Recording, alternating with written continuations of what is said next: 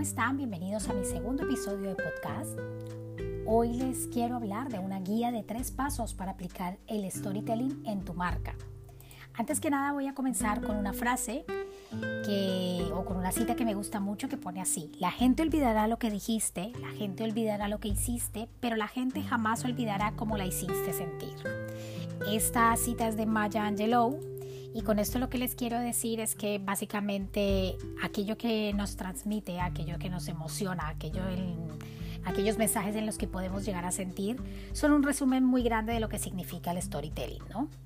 Estamos en una era en donde no se trata solamente de contar quién eres, qué es lo que haces, estamos en un momento en, en el mundo en el que acaba de vivir una pandemia y que ha tenido un stop emocional y profesional que nos ha obligado a todos a reinventarnos Ahora la comunicación debe estar 100% adaptada a un público online y a un mundo donde con tanta información realmente estamos obligados a marcar la diferencia.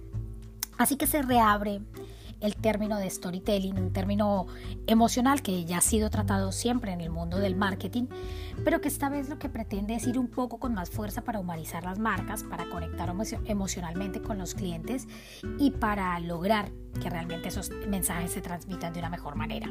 En esta guía te contaré cómo aplicar el storytelling en tres sencillos pasos en tu marca, son completamente prácticos y no, no es necesario que seas ni escritor ni redactor, lo más importante es que estés dispuesto a conectar con tu audiencia.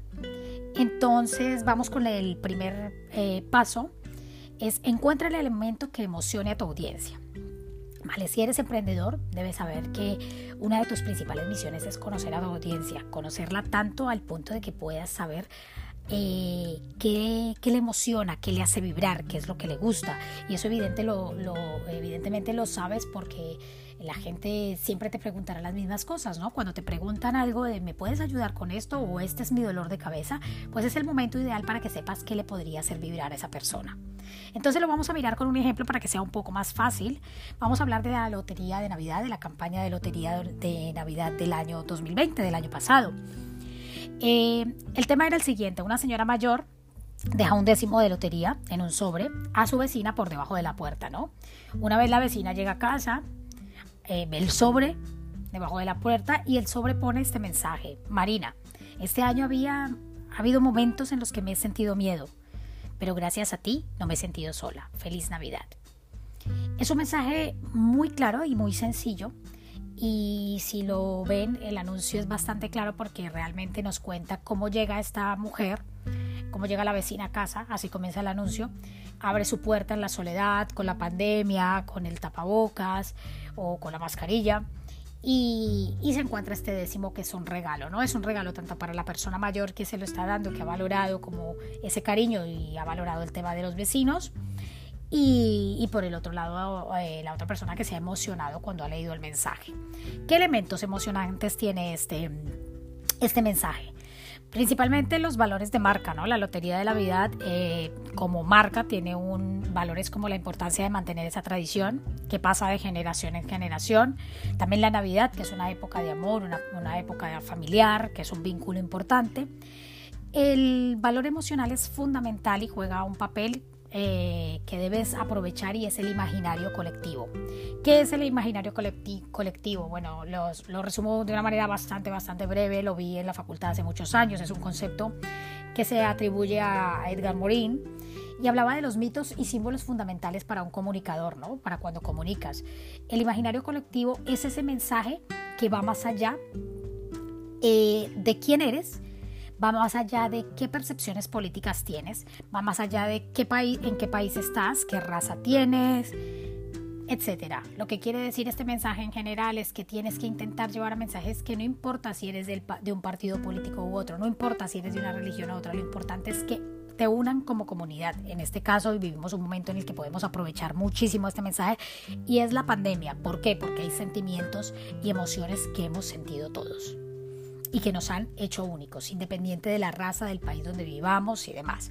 Podemos jugar con eso. Entonces el primer elemento, nunca te olvides, es busca esos elementos que le interesan a tu audiencia, ese elemento que realmente lo llegue a emocionar para que a través de ese elemento puedas trabajar y conectar con él. El segundo yo lo llamo escribir borracho.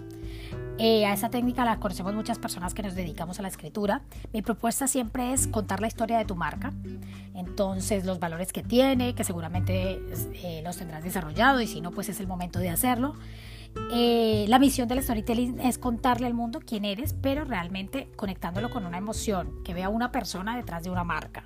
¿Vale? Que no vea una marca como un formalismo. Entonces, en el primer paso hablábamos de eso emocional, en este segundo paso lo que tienes que hacer es comenzar a contar tu historia. Entonces, ¿cómo lo hacemos? Nos ponemos manos a la obra. Yo les propongo una manera sencilla, abrir una página de Word normal y comenzar a escribir una historia de tu proyecto, de tu marca, cómo nace, cómo llegaste hasta ella, cuáles son los principales problemas que has tenido, cuáles han sido los casos de éxito tus mejores aciertos, tus derrotas, lo que has aprendido. Todo esto te invito a que lo escribas, si puede ser a primera hora de la mañana, que dejes salir toda tu imaginación y escribas todo lo que sea posible. Y te aconsejo que no mires atrás para corregir, para hacer comas, sino que simplemente te dejes llevar. A partir de ahí vamos al siguiente paso de manos a la obra, que es eh, corregir sobrio. Una vez hayas escrito este texto, yo te aconsejo siempre que lo dejes descansar un par de horas o si puedes un día y empiezas a corregirlo poco a poco cuando haya pasado un tiempo, a mirarlo y dedicarle el tiempo para, para realmente analizar paso a paso y darle la coherencia, esta vez ya así corrigiéndole todos esos tipos de cosas y a partir de ahí seguramente te encontrarás con un texto interesante. ¿Cómo darle vida a ese texto? Pues debes eh, elegir el formato que realmente te interesa, ¿vale?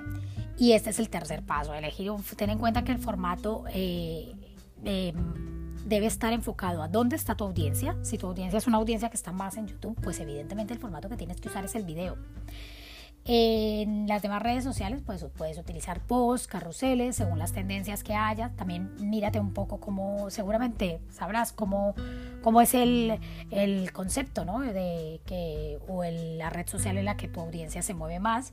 Pero siempre eh, aconsejo, eh, cuando se trata del storytelling y contar la historia de marca, aconsejo que la cuenten desde el formato video porque es el formato más, más mm, que más convierte en el mundo de internet porque no, es, no hace falta ninguna aclaración para darnos cuenta que es mucho más fácil eh, contar una historia a través de un video y mucho más fácil emocionar que a través de un escrito.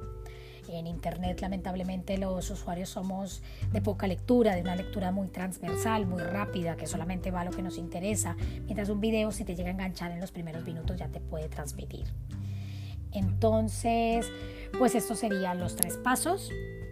Eh, a partir de ahí, lo que les quiero decir es que, bueno, que aprovechen esta oportunidad, estos tres pasos del storytelling les va, les va a permitir crear eh, un concepto de marca mucho más humano, mucho más inspirado en lo que hay detrás y mucho más enfocado al momento por el que estamos pasando, al 2021.